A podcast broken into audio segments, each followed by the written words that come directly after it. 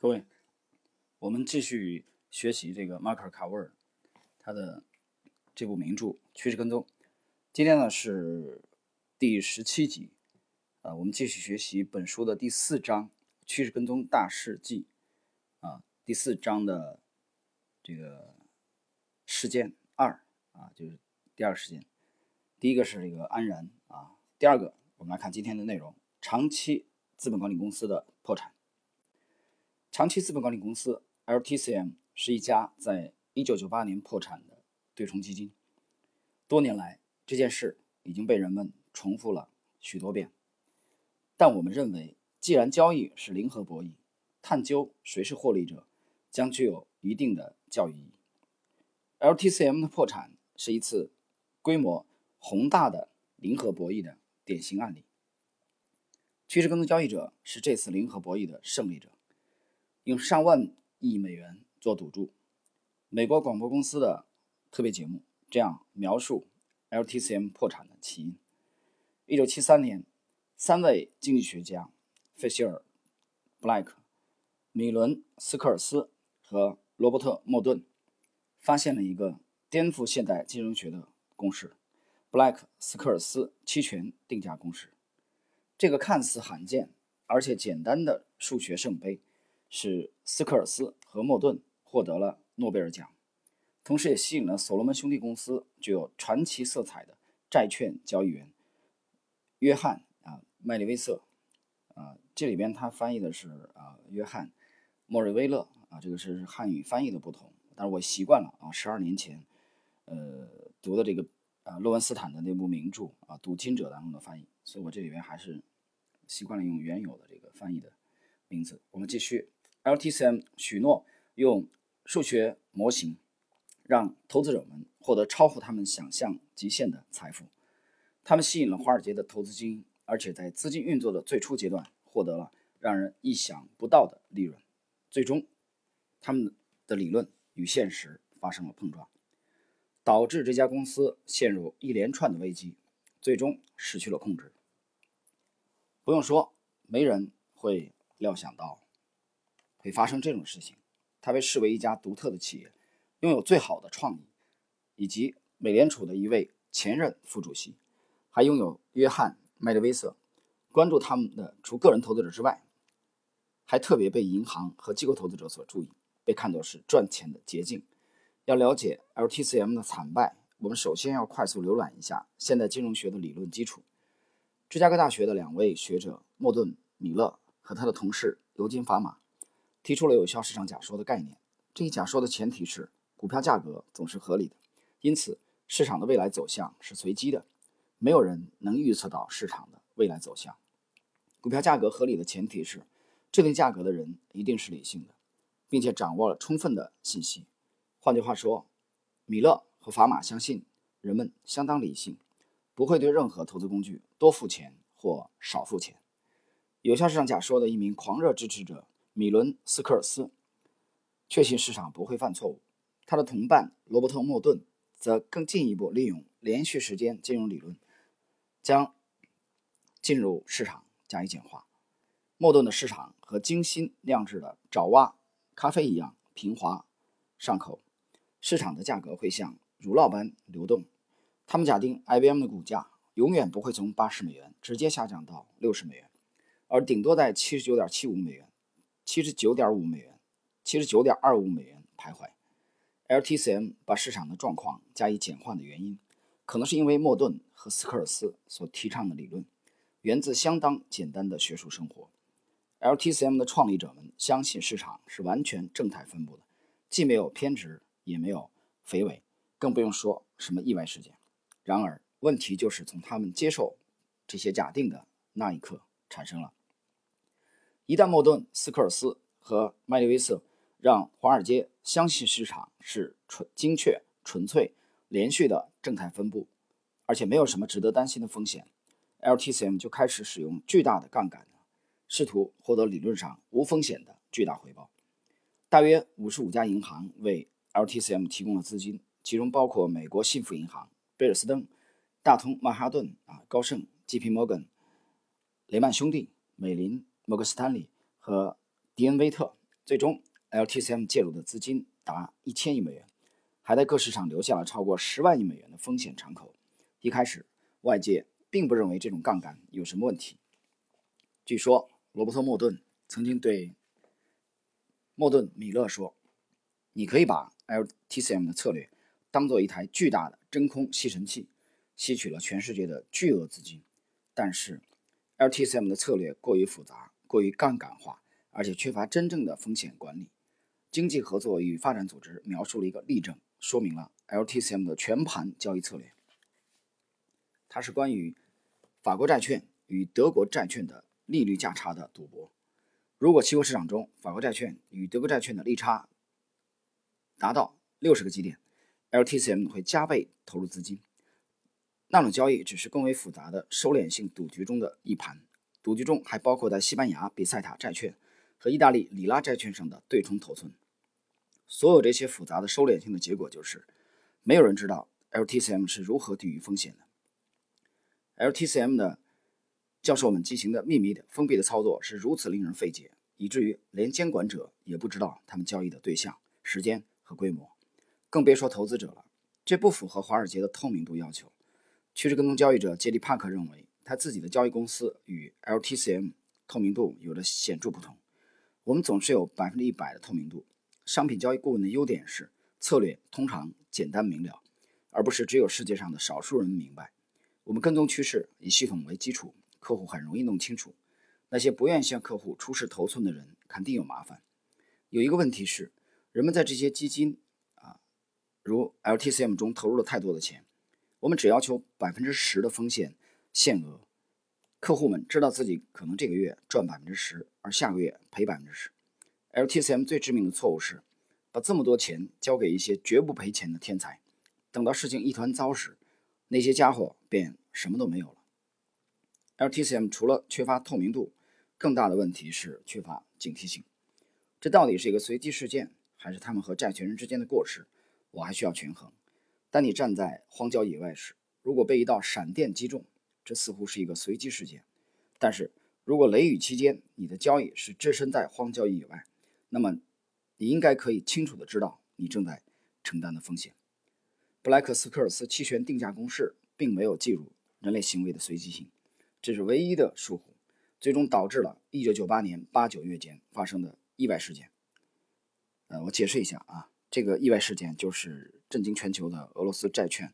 违约的事件。相关的内容大家可以去啊参考一下，呃，罗文斯坦的那部啊永远的名著《赌金者》呃，LTCM 的公司的辉煌与陨落。这个我已经不止一次的向大家推荐。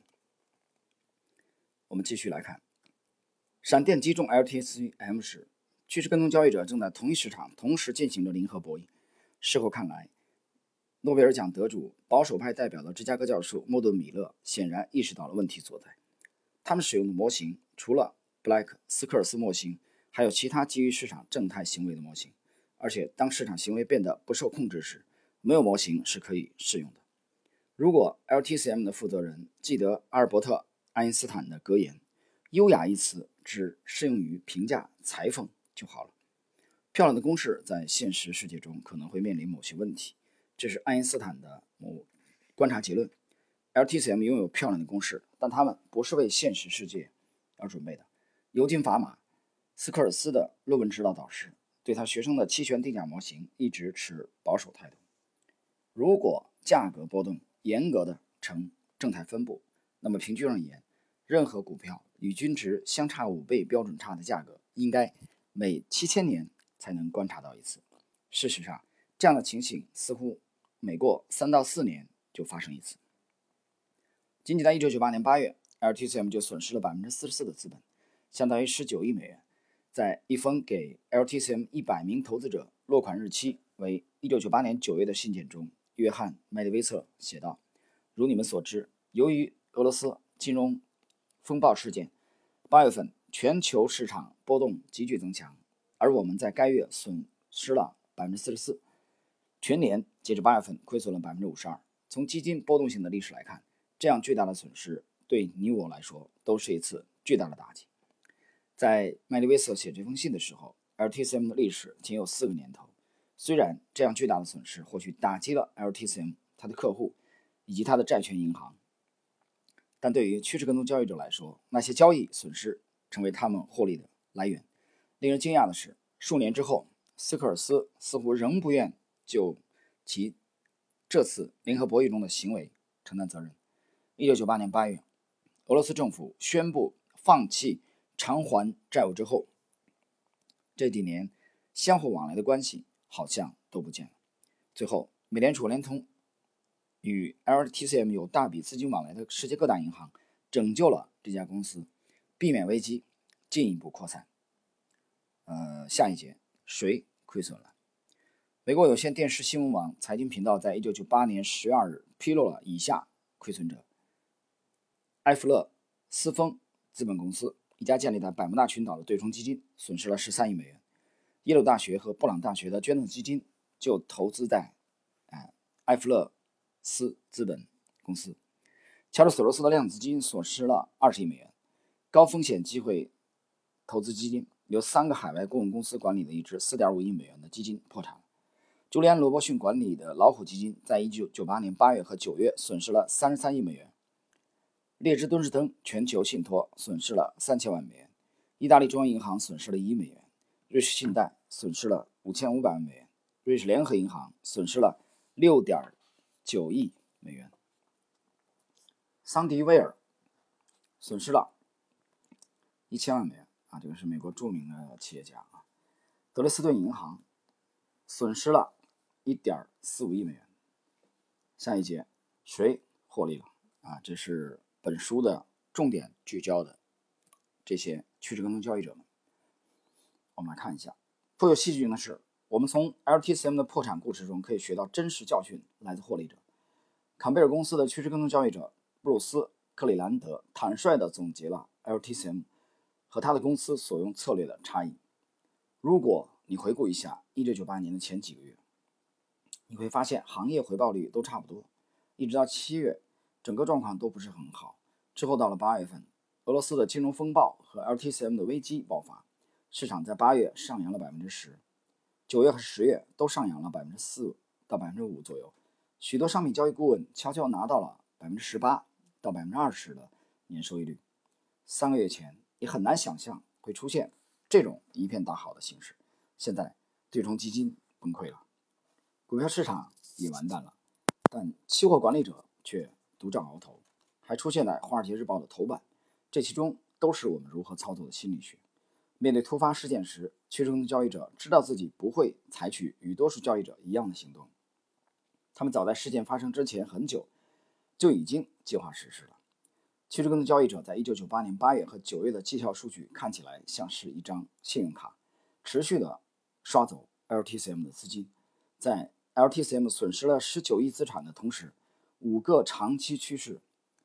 交易跟踪者比尔·邓恩、约翰·亨利、杰里·帕克、基斯·坎贝尔和曼恩的收益总和超过十亿美元，啊，很了不起！哎呀，这个 ITCM 损失了十九亿美元，其中的十亿啊被五位这个杰出的趋势跟踪交易者啊给赚走了。我们继续来看，你仔细观察邓恩资本管理公司的世界货币基金啊 WM 的数据，他们的基金。仅在1998年8月和9月就赚到了接近3亿美元。其实跟踪交易者到底是从哪些市场获利呢？啊，不妨看一下以下图表。这其中啊有这个十年期的这个美国国债期货的日线图啊，作者列举的是98年5月到12月，包括三十年期的美国国债期货日线图啊，同期就是98年的5月到12月，这一点我们不重复了。德国国债期货日线图，标准标普500指数期货的日线图，瑞士法郎。啊，同期五月到十二月，九八年的日线图，呃，这个还有就是这个日元期货啊日线图同期以及美元期货的日线图。现在分析长期资本管理公司的亏损时，商学院的教授们会怎样讲授该汲取的教训呢？我们猜测有一样东西他们不会告诉学生，那就是杰里·帕克将自己的公司与长期资本管理公司进行比较时所提到的。关键之处，第一，透明度。总体而言，趋势跟踪交易者按照一定的规则进行交易，他们不做新的衍生品交易。趋势跟踪交易者通常只在自由市场中操作，那里每个人都可以自由买卖。其中交易者所做的交易与损害奥伦奇骏和宝洁公司的衍生品没有任何关系。第二，容易理解，趋势跟踪策略几乎能够被任何人理解，而不只是那些拿到博士学位的人才能理解的高深方法。第三，没有巨星，有些人既希望赚钱，又希望找一位天王巨星做他们的投资组合管理人。他们希望让他们赚钱所使用的策略是激动人心的，也是最新的。趋势跟交易者做交易。不是为了出名，仅仅是为了获利而已。关于政府介入拯救 LTCM 公司是否合适的争论依然在持续。确实，如果 LTCM 公司被允许完全破产，会发生什么呢？趋势跟踪交易者又会多赚多少钱呢？我们就美联储协助拯救 LTCM 公司是否合适询问了邓恩资本管理公司的看法。丹尼尔·邓恩回答道：“不适合。”我们又询问比尔·邓恩，他认为。LTCM 公司的崩溃是由以下原因造成的：第一，他们的交易策略基于的理论是价格和价格间的变化关系，即长期取向均值回复。啊，这个关于均值回复啊，我在我整个的这个四张专辑当中的有两章已经反复的提及啊，均值回复这个概念。呃，有对这个还不太了解的人，干脆去百度一下啊，这是一个非常基础的这个术语。所以在实践中，他们很可能关注一个市场，或者市场间的一个差价，测定出均值，确定现价和他们估价的真实平均值在哪里。如果现价低于平均值，则是买入的信号；反之，则是卖出的信号。呃（括弧）我不清楚他们的离场策略是什么。第二，以上方法的主要问题是，当市场价格向远离你的头寸移动时，你的未接头寸会遭受损失，而上述交易方法会建议你增持当前的头寸。这会被证明比最初的预测更加有利可图，但是，除非市场迅速转向并回归均值，否则你会亏损更多。逢低买入看起来可以增加利润，但这些获利无法马上实现。解决这一问题的途径只可能是要么采用一件一种严格的进场和离场策略，确定可以提升生存能力；要么拥有无限的资本，以便能够承受市场极度偏离的情况，或者用更好的方法同时采用这两种途径。第四，随着长期资本管理公司的持有的高流动性品种越来越多，市场低迷，情况变得很不稳定。第五，最后，他们无法控制局面，而且他们在市场价格回归均值之前就破产了。任何不能或不愿汲取以往教训的投资者，可能会遇到1998年8月和9月那样的亏损。导致 LTCM 公司惨败的另一个原因，可能是布莱克斯科尔斯的。把世界是正态分布的想法运用到投资当中，这种观念引发的。诺贝尔奖、诺贝尔物理学奖获得者菲利普·安德森提醒我们，防范正态分布思维的危险。在现实世界中，尾部极值事件发生的概率其实跟中间值是一样的，总是有许多出乎意料的事件。我们需要把自己从平均数思维中解放出来，突破平均思维，其结果是趋势跟踪交易者用本雷达。代替长期资本管理公司那些频繁的出击，呃，那么这个本章的事件二 LTCM 的公司的这个破产啊的内容就到这里。最后呢，我想补充一点，除了刚才的这个杰出的趋势跟踪交易者，呃，比尔邓恩对 LTCM 公司的崩溃啊罗列的这个五点原因之外，我想补充一点，就是从十二年前。啊，认真的、反复的去读这个彼得·罗恩斯坦的这个《赌金者》，LTCM 公司的这个升腾与陨落这部名著，我得出的一个结论是，他们失败的有一个很重要的原因，就是它整个的模型，其实它依大家听到了啊，刚才它就是依据于这个斯科尔斯啊，布莱克斯科尔斯这个这个模型正态分布的模型，你会发现它有一个特点，它其实它是啊，它是频繁的出击，它是高频的，对吧？但它用了很大的杠杆，啊，它赌的是价差，但这些价差并不是啊幅度很大的价差，啊，大家理解一下，你去对比一下我之前去解读杰西·利弗摩尔，啊，利弗利弗摩尔讲啊大的利润啊来自于大的波动，啊，大的波动是需要时间等待的，所以你如果明白了这一点，利弗摩尔的等待啊很重要，啊，这个巴菲特讲我用屁股赚的钱啊比用脑袋赚的还多。他也是等待啊，价值投资等待，查理芒格等待，塞斯卡拉曼的等待，啊，格雷厄姆的等待，这个霍华德马克思的等待，就在这一点上，基斯蒂夫摩尔也好，这个呃还有这个索罗斯，呃还这个还有就是吉姆罗杰斯和巴菲特啊，他们这个门派价价值投资这个门派的等待，在这一点啊，我加了有定语，在这一点上几乎是可以是统一的啊，是一致的。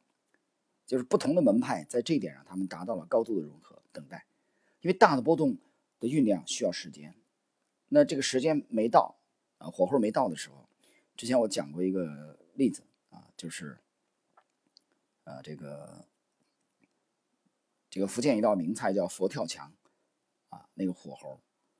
举的例子，时机就是择时的问题，这点上是一致的等待。但是 LTCM 的策略呢，和刚才讲的这些大师们呢是完全不同的，啊，它是高频的，啊，它是来捕捉这个价差啊，然后呢希望它均值回复的，但这个价差其实幅度并不是很大，它不属于一个很大的这个波动，啊，这是有本质的区别。那么这种情况下，价差幅度这么小，它怎么获利呢？很简单，加杠杆，啊，而且是很高的杠杆，啊，去捕捉这种啊频繁出现的这个幅度很小的价差。所以这个是我我觉得作为一个补充吧，啊，对大师的这个补充，作为我个人看法，供大仅供大家参考啊，理解也不一定完全对，就是用高杠杆去捕捉频繁出现的啊微小的价差。这个过程中，那么在均值回复的速度慢了一些的时候，在这个极端的事件出现，九八年俄罗斯债券违约的时候，LTCM 整个公司崩溃了。好了，朋友们，今天呢。我们这个第十七十七集啊，就是趋势跟踪的这个第四章啊，第二个重大的事件就是 LTCM 公司的这个破产啊的内容就到这里。这里边呢啊，再次向大家推荐，呃，在美国啊非常畅销的这部罗格·洛文斯坦的名著啊。笃定者长期资本管理公司的升腾与陨落啊！我曾经在点财经啊，在今年啊，正式的把这本书推荐给新友们。这本书呢，呃，我的是第一版啊，第一版是在零六年的七月份啊，第一版。那么我买到这本书是在二零零七年啊，在杭州，当时的这个原价是三十五三十五元。啊，推荐给大家，这本书写的非常好，有兴趣的人不妨去读一读啊。你可以呃更深的去了解约翰·麦利维瑟啊，约了解这个呃他的使用的这个模型啊，了解这些华尔街的梦之队啊，为什么在这么有实力的啊这个这种状况下啊突然间崩溃啊？我觉得对。投资者们会有很大的帮助。好了，我们今天的呃这集内容就到这里啊，谢谢。